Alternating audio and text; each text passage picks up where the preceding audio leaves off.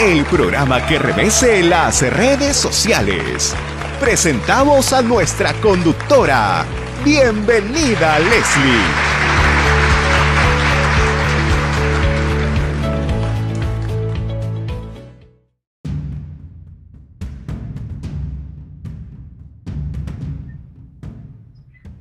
Noches, amigos televidentes. Les saluda Leslie Yata Ramírez, de la dirección de Enterate con Leslie. Estamos en el segundo bloque de actualidad, analizando los resultados de las elecciones generales 2021 que han colocado o que están colocando en el primer lugar a Pedro Castillo Jones.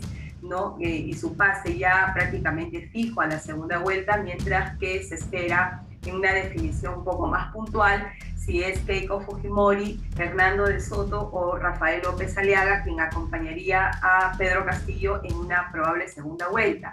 Eh, de acuerdo al conteo rápido de Ipsos Perú, eh, ha quedado en un segundo lugar Keiko Fujimori, pero de acuerdo a los resultados que estamos viendo en la OMPE, todavía eso no está definido. en todo caso, tenemos que esperar los resultados oficiales de la OMPE para determinar quién es la persona o qué partido político es la que acompañaría a Pedro Castillo en una segunda vuelta.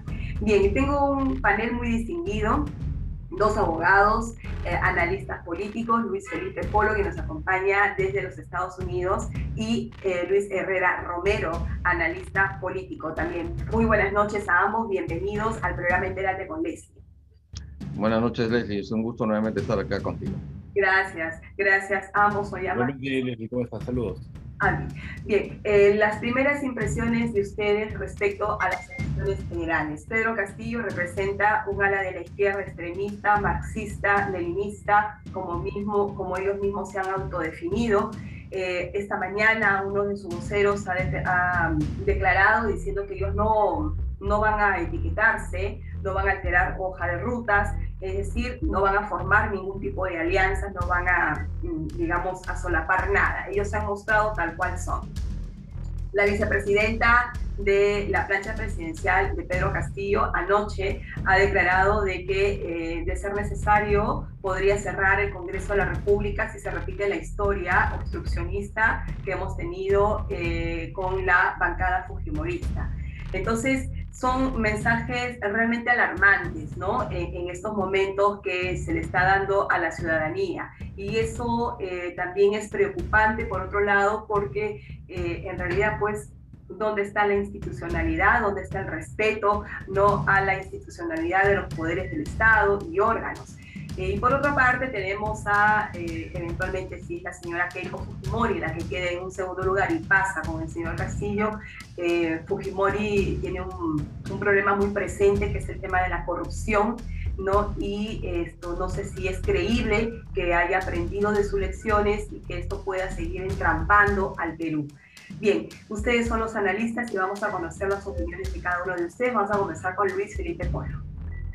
Bueno, muchísimas gracias yo quiero rescatar en primer lugar dos aspectos muy importantes. ¿no? Lo, primero es eh, que la democracia todavía sigue existiendo en el país. Es decir, el, ejercicio democrático del día de, ayer constituye la, la, tradición de una democracia temblante, una democracia débil, pero que ahí está. El pueblo ha hablado, se ha cumplido la soberanía popular y ahora eh, tiene que verse a quién elegir en la segunda vuelta, ese es en primer lugar. Pero en segundo lugar, yo creo que este resultado es el reflejo de la polarización del país entre el centralismo de Lima versus el olvido a los más pobres. Eh, así como la pandemia en algún momento desnudó el sistema de salud eh, tan precario que teníamos, yo creo que los resultados de ayer han evidenciado el cansancio del pueblo, además a toda la práctica política que existe en estos momentos en el país, pero sobre todo la necesidad de atender desde el Estado a los sectores que han estado en el olvido por años y años y han estado excluidos. ¿no? Yo, yo creo que ese es el mensaje que toda la ciudadanía debería de, de tener en cuenta, porque los resultados en caso de que pase alguien más con, con Pedro Castillo, que es de la extrema izquierda, eh, el otro va a ser de la extrema derecha. Entonces el pueblo va a decidir entre dos extremos que cada uno, además, con diferente y total visión de país, pero creo que ambos van a tener en algún momento que ceder lo que creen que podrían hacer desde su propia visión para poder eh, peruanizar las necesidades que se tiene y poder ejercer el gobierno pensando en esa población mayoritaria que tanto está reclamando. Luis. Sí, sí, eh, comparto. A ver, pero plantearía el tema de la siguiente manera. Eh, los resultados del día de ayer han, nos, han puesto, nos han colocado en el, en el escenario que desde hace tres o cuatro años veníamos eh, describiendo como una posibilidad ante el derrumbe de la institucionalidad en el país y ante la evidente corrupción de los que se llaman políticos, pero que realmente se transforman en delincuentes cuando están en el gobierno. Y eso obviamente ha generado pues un nivel de, de, de, hartazgo, un nivel de, desasosiego, este, que se asienta pues en las partes y en las regiones más pobres del país y en general en las zonas más este, pobres y además también en la clase media, porque aquí ya viene un tema interesante que se agrava además por el tema de la pandemia, que tenemos una clase media en proceso de desestructuración producto de la crisis. Entonces todo eso se refleja. Nosotros, por ejemplo, en enero ya habíamos hecho una medición que está publicada, donde a la pregunta si estaría dispuesto a, a la población, se le preguntó si estaban dispuestos a votar por posiciones de extrema izquierda, ¿no? de izquierda, centro izquierda, centro derecha, derecha o extrema derecha. La posición mayoritaria fue de posiciones de centro izquierda. Entonces, ¿cuánta de la gente que ha votado por el señor Castillo realmente lo identifica como una posición de extrema izquierda? Yo creo que es un voto más que todo, porque como ha señalado el doctor Polo, que es un voto contestatario, es un voto que refleja eh, eh, eh, ese rechazo, ese hartazgo ¿no? Eh, contra una situación de un Estado fallido que no le da pues ningún tipo de servicio este, positivo. Ahora, es una situación, como digo, que está describiendo, eh, está cumpliéndose algo que nosotros hace tres, cuatro años decíamos como algo posible, que el problema de la desestructuración institucional del país no podía llevar a esta situación. Y nos ha llevado a esta situación en un escenario bien peligroso del tema de extremos porque la característica de los extremos es que los extremos son bien difíciles de negociar. Un segundito. Entonces, entonces, lo que, entonces, el problema es que los extremos son muy poco llamados a negociar.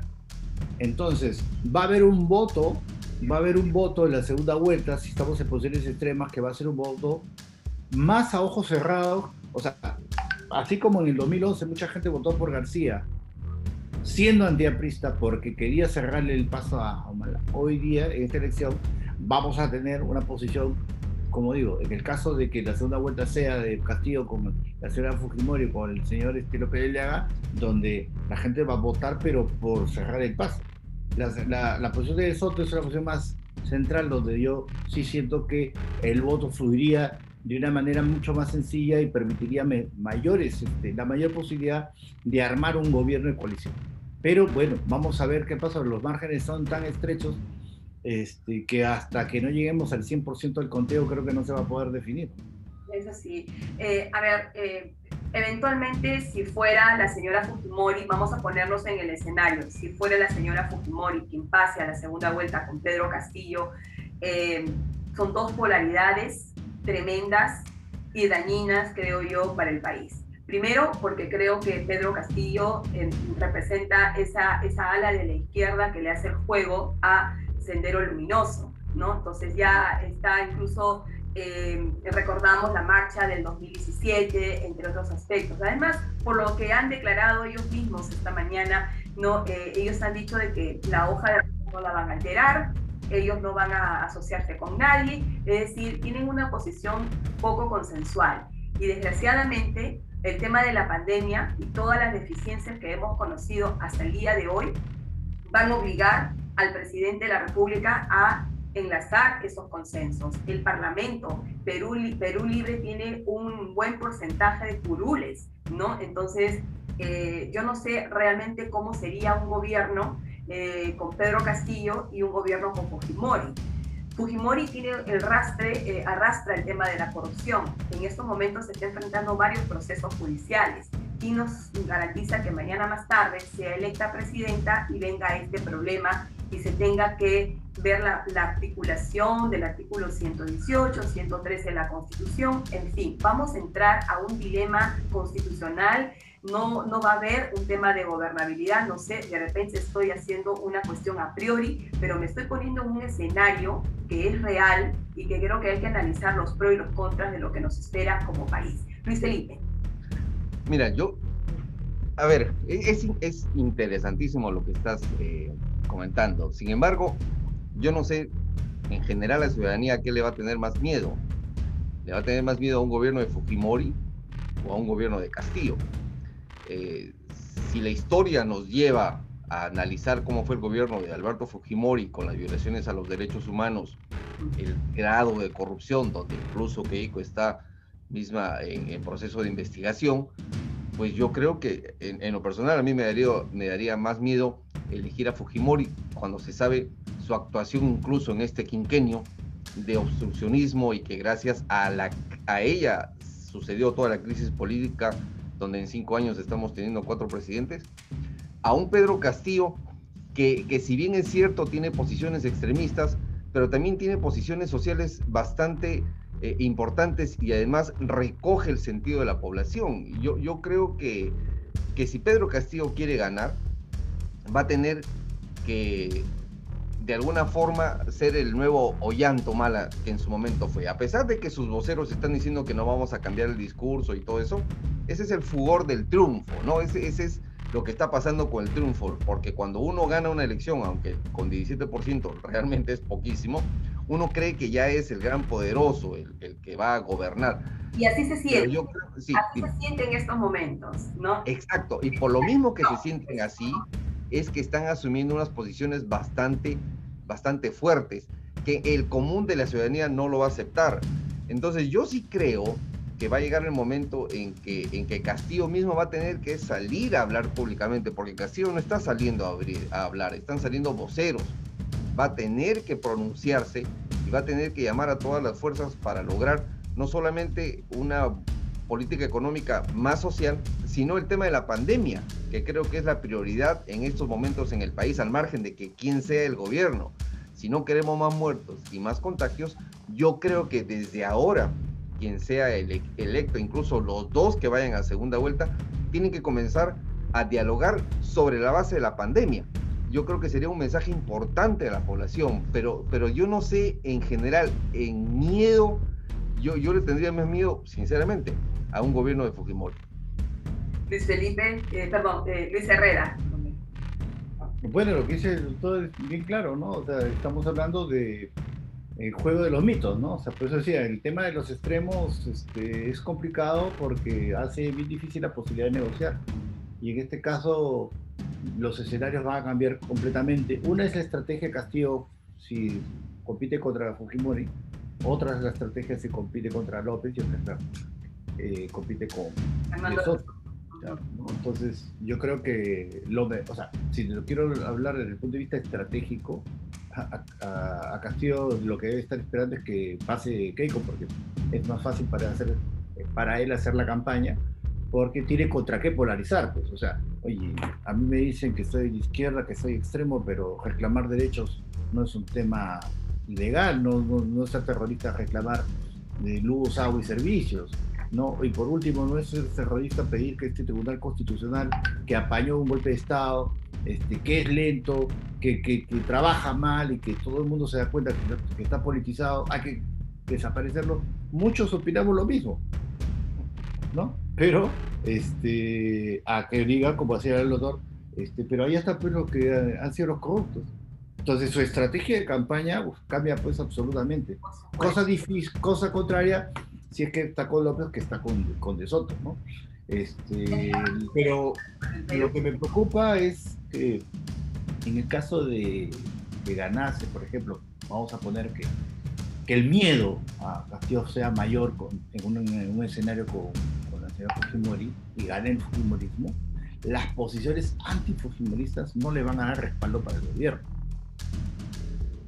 y ahí, o sea, va a tener un triunfo pírrico porque también ahí no va a tener la, capacidad, eh, o sea, no tener facilidad de hacer un, gobierno este, eh, que, que, pueda dialogar o hacer coaliciones, ¿no? Entonces, el escenario, por eso digo, eh, nos ha llevado, estamos en el peor escenario al que no queríamos llegar. Exactamente. Luis Felipe, eh, quisiera acotar eh, o preguntarte algo respecto a lo que tú acabas de establecer en cuanto a tus miedos. Eh, sé que hablas a título personal.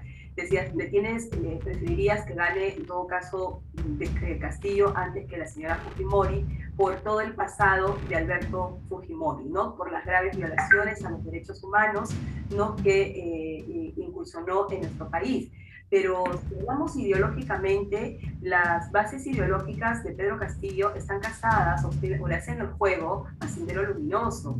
Si no vemos también la marcha del 2017, ¿no? respecto contra la ex ministra de Educación Martens, ¿no? se vio marchando junto a Movadef, y Movadef es el brazo político de Sendero. Y Abimael Guzmán es el, es el peor genocida del Perú. O sea, él está ahí preso ¿no? por violación a derechos humanos. Entonces, ambos, ambos heredan, ¿no? de alguna u otra manera, en un pasado o una historia que el Perú no quiere que se vuelva a repetir. La corrupción nos ha destruido como país, ha destruido la institucionalidad. Pero me centro en esto que tú mismo has dicho, en tus temores, porque es algo que yo quiero expresar y quiero que me lo aclares, ¿no? Eh, si también no es por el lado de Pedro Castillo. ¿no? Ahora, para, comenzar, Aimael Guzmán no está preso por violaciones a los derechos humanos. Él está preso por asesino y por homicidio. O sea, él no ha violado derechos humanos. Él ha asesinado a la gente a sangre fría bajo un terrorismo sanguinario, de los más sanguinarios que existen en el mundo. Y está muy bien preso ahí, él y toda la gente que lo acompaña eh, en estos momentos en la casa. Eso por un lado. Por el otro lado, yo creo que es importante separar lo que es el plan del Partido Perú Libre con lo que puede hacer Pedro Castillo, porque si uno busca en el Jurado Nacional de Elecciones, por ejemplo, el plan de gobierno, uno no encuentra el plan de gobierno de Pedro Castillo, sino encuentra el plan del Partido Perú Libre, que es totalmente diferente al plan de gobierno de Pedro Castillo. Es más, yo me temo que Pedro Castillo no tiene un plan de gobierno, sino que ha tomado el plan de Perú Libre y en el plan de Perú Libre, porque si ustedes revisan la información, constituye los lineamientos del partido. Efectivamente es un, es un partido izquierdista, extremista, pro Venezuela, etcétera, etcétera, etcétera.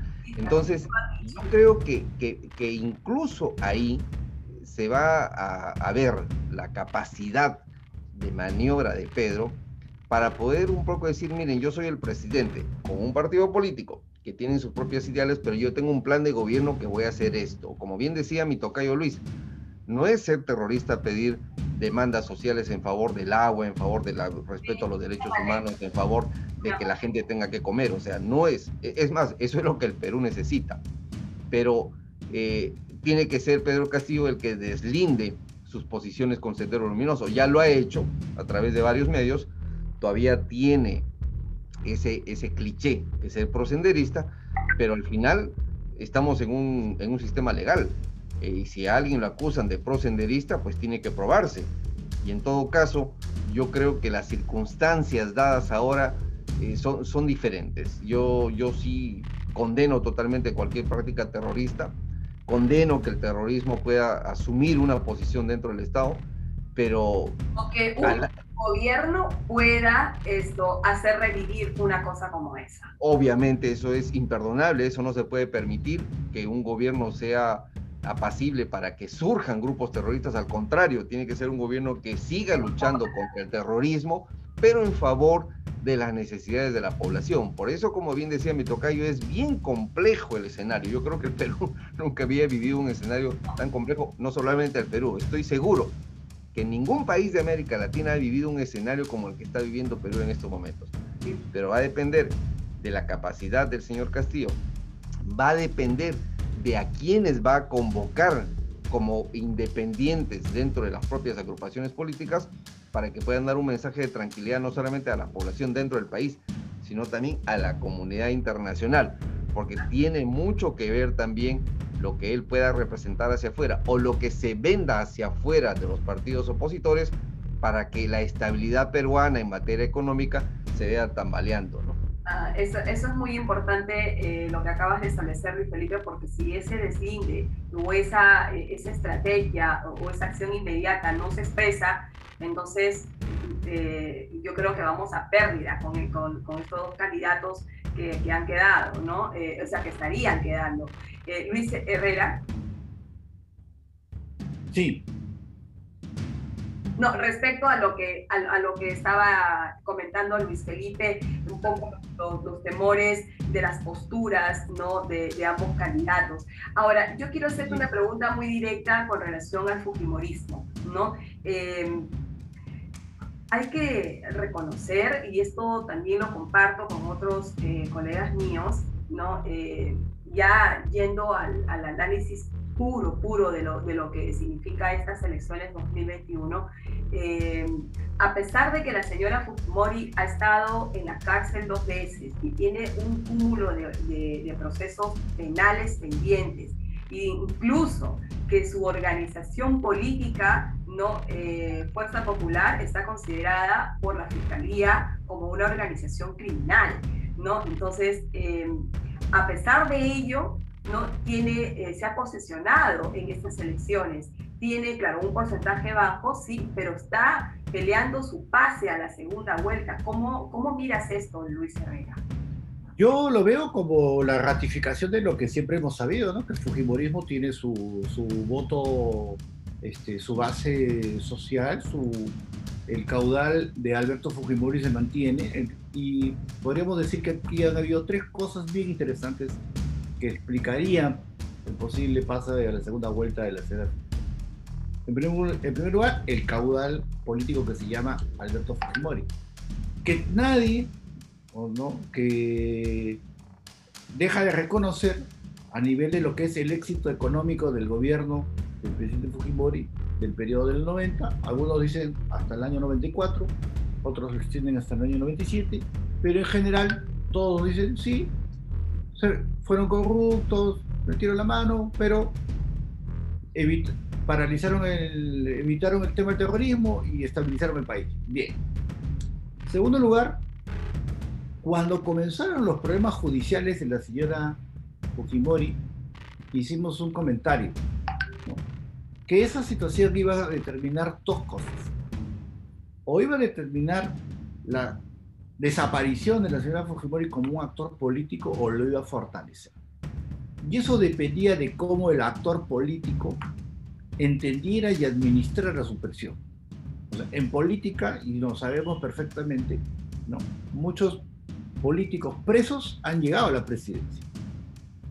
Pero depende cómo administran su, su, su aureola del martirologio, de haber sufrido la prisión, y seamos claros que en el caso en el caso peruano, la justicia y principalmente la relacionada a los temas de la corrupción está también desprestigiada. Porque a lo largo de estos años, lamentablemente, se ha presentado como una justicia politizada. Entonces, la señora Fujimori ha administrado bien su salida de prisión y la ha vendido con una figura, he aprendido de esta. Y en tercer lugar, ese caudal político y ese aprendizaje en la campaña lo ha administrado inteligentemente porque ha, ha invocado el mito del gobierno del PAN. Esta es la campaña de Alberto Fujimori sin Alberto Fujimori. Porque ha hablado mano dura, hay que poner orden, que es lo que la gente realmente quiere. Entonces, lo que ha hecho con ese mensaje es aglutinar y cohesionar ese esa base fujimorista que siempre ha existido y que hoy día puede llevarla al, al segundo lugar porque el resto del centro político está pues completamente fraccionado, perdón, fragmentado, ¿no? Entonces, este, ese es el, el, secreto del éxito, ¿no? Un pequeño detalle solamente para cerrar. Si nos vemos, vemos la encuesta, que es un detalle que luego tenemos que analizar la campaña del señor Castillo y la campaña del señor de Soto son las campañas más este, baratas que han habido. Entonces, también es un motivo de lectura, ¿no? O sea, la gente, eso de que eh, el tema del internet, que la campaña digital, que con 500 trolls, que tengo 100 mil. O sea, la gente eh, sustancialmente eh, sigue siendo este, corpórea, o sea, quiere ver al candidato. Y en el caso de Castillo, él sí ha caminado todo el país. Sí, justamente en el, ya para cerrar la entrevista, en, el primer bloque conversábamos de que ambos, ambas esto, posiciones, tanto el Fujimorismo como el de Pedro Castillo, ambos son populistas, ¿no? Pero desde su perspectiva, porque el Fujimorismo, el Fujimorismo también introduce un carácter populista a sus propuestas, ¿no? Pero desde su perspectiva, decíamos, se simbolizaba en el primer bloque con, con el doctor Víctor García Toma y Francisco Miro Quesada Rada. Pero acá también ellos incidían en el tema del contexto social. Decían que esto es el reflejo ¿no? de una ausencia social que vive el país y agudizada en el tema de pandemia. Lo cual significa que quien entre a gobernar, sea Castillo, Keiko o el señor Hernando de Soto o Rafael López Aliaga, no sé quién quede en, el segundo lugar para disputarse en la segunda vuelta, eh, quien sea la persona que el Perú elija ¿no? democráticamente y lo, lo ponga en el sillón presidencial, tiene que abocarse de forma inmediata a reducir estas brechas sociales, porque el pueblo no está para esperar más tiempo, ¿no? El Perú ya no está para aguantar más días, más meses o años en esta misma situación, ¿no es cierto? Entonces, ahí viene lo, lo opinado por Luis Felipe Polo. Si es que el señor Pedro Castillo logra articular ¿no? Eh, estas posiciones y la señora Fujimori o Hernando de Soto eventualmente, bueno, eh, eso se da, eso, eso va a depender de los resultados oficiales de la OPE, pero quien entre a gobernar tiene inmediatamente que reducir esta brecha social de la mejor forma no ponerse tampoco en contra de la inversión privada, en contra del sector empresarial, porque eso agudizaría mucho más ¿no? en la economía. Pero en el primer bloque se habló mucho de, este, de esta ausencia social, ¿no? que eh, es el reflejo justamente de lo que eh, la voluntad popular está señalando. ¿no? no tengo apoyo social, busco a un candidato que llene ese vacío. No sé si esa es la, lectura que, ustedes puedan compartir. Sí, es justamente lo que yo, yo eh, comentaba al inicio de mi, de mi presentación, ¿no? que efectivamente este es el reflejo de la carencia de políticas sociales en favor de la gente más necesitada, de la gente del interior, que es donde Pedro Castillo ha ganado, además, no ha ganado Lima, sino ha ganado el interior del país. Lo rural al urbano, dice. Exacto, entonces le va a tocar ahora más bien convencer a ese, a ese grupo importante de Lima en que es necesario tener políticas sociales en favor del resto de la población, pero que ellos también van a tener que sacrificarse de alguna medida. No se trata de quitarle sus propiedades, no sé qué, e, e, esos mitos deberían de desaparecer pero sí se trata de pensar en el resto del país. Yo creo que la pandemia nos ha desnudado como país, nos ha desnudado como seres humanos, pero yo creo que ese tiene que ser incluso la causa por la cual se reconstruye el tejido social en el país que está totalmente quebrado desde hace muchísimos años. ¿Quién lo puede hacer? Pues tiene que hacerlo alguien que piense en lo social, alguien que piense en lo político, alguien que crea en verdad que el Perú necesita cambios yo no sé si Keiko Fujimori lo piense así. No creo que López Aliaga lo piense ni siquiera de cerca. Hernando de Soto posiblemente piensa de alguna forma así y el otro es Pedro Castillo. Entonces estamos de un extremo a otro, pero la finalidad es cambiar las estructuras del país y que las brechas sociales no sean tan grandes como estamos teniendo en estos momentos. Muchísimas gracias a ambos por el análisis político de, las, de los resultados preliminares de las elecciones de 2021. Todavía estamos en vereda para ver cómo queda finalmente al 100% el conteo de la OMPE, pero estaremos nuevamente comunicándonos para poder seguir avanzando en este análisis y ver cómo se nos constituye ahora los actores políticos de cara al gobierno del Perú. Muchísimas gracias a ambos por estar con nosotros. Gracias.